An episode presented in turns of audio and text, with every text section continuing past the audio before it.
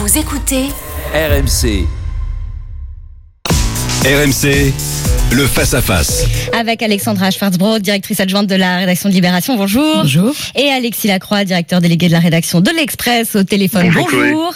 Alors, eh ben, on va continuer exactement sur ce même sujet. Hein. Après le, Oui, le très rapport du GIEC, on se demande est-ce que euh, ce rapport euh, euh, participe, encourage l'agribashing Non, moi je ne, crois pas. Je ne crois pas. euh, euh, simplement, c'est vrai que les agriculteurs là ont l'impression d'être. Je pense qu'ils sont totalement perdus parce que en fait, entre les ce que vous disiez avec Emmanuel Vargon, tous ces accords qui sont euh, qui sont signés avec le Canada, l'Amérique latine, tout ça, ça les déstabilise déjà complètement. Là, ils ont l'impression que tout ce qu'ils ont fait jusqu'à présent, tout le modèle sur lequel ils ont construit leur activité, tout ça est en train de tomber, de tomber en miettes et qu'il va falloir reconstruire autre chose. Donc, je pense qu'il y a surtout un énorme, un énorme, un énorme travail de pédagogie à faire, à la fois au niveau national et surtout au niveau européen, euh, avec euh, et surtout pour bien leur faire comprendre qu'ils sont en première ligne.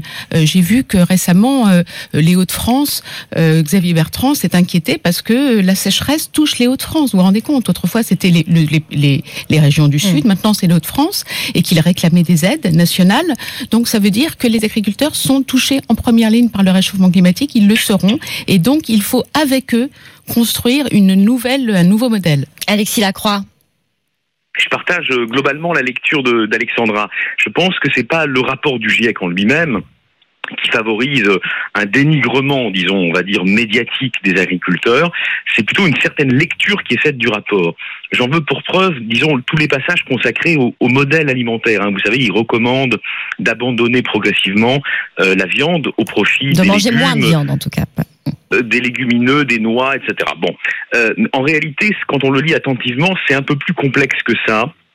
Et c'est très en phase finalement avec ce que fait l'agriculture française, le cœur de l'agriculture française. On va rassurer nos auditeurs agriculteurs. En réalité, ils disent le GIEC très exactement qu'il faut aller vers des éléments d'origine animale qui sont produits dans des systèmes résilients, durables et à faible émission. Or, précisément, euh, le, le cœur du modèle agricole français tend actuellement vers cela.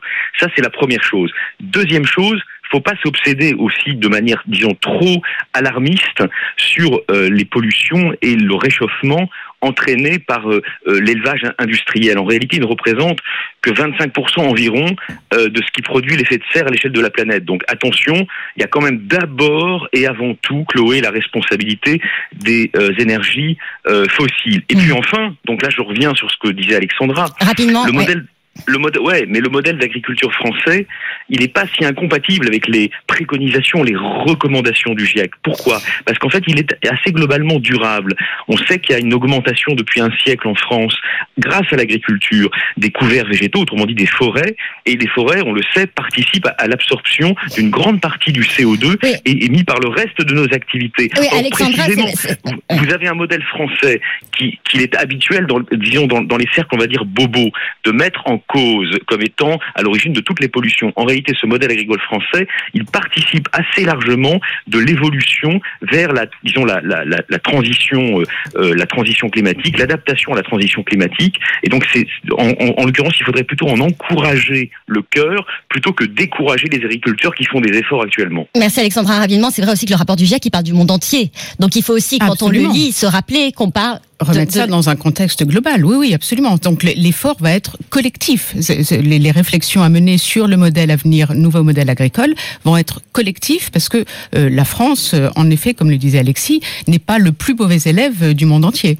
Et le GIEC qui nous rappelle aussi que qu'on gâche, on perd à peu près un tiers de la récolte mondiale de nourriture et ça, le gaspillage en l'occurrence, et ben ça nous concerne Ça tous. nous concerne au premier chef. Agriculteurs ou pas agriculteurs. Merci beaucoup Alexandra Schwarzbord et Alexis Lacroix.